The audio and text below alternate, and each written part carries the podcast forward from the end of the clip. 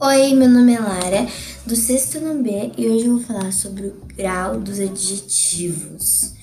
Então, que são o adjetivo é essencialmente um modificador do substantivo e possui dois graus, o comparativo e o superlativo.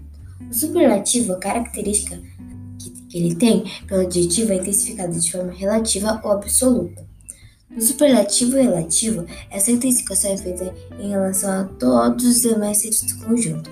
Superlativo, relativo de verdade. Paulo é o menos esforçado da família. Agora, o comparativo de inferioridade. Marcela é menos esperta que sua prima. Comparativo de superioridade. Marcela é mais esperta que sua prima. Superlativa, a característica atribuída pelo adjetivo, é intensificada de forma relativa ou absoluta. No superlativo absoluto, a característica é evidenciada de modo exagerado.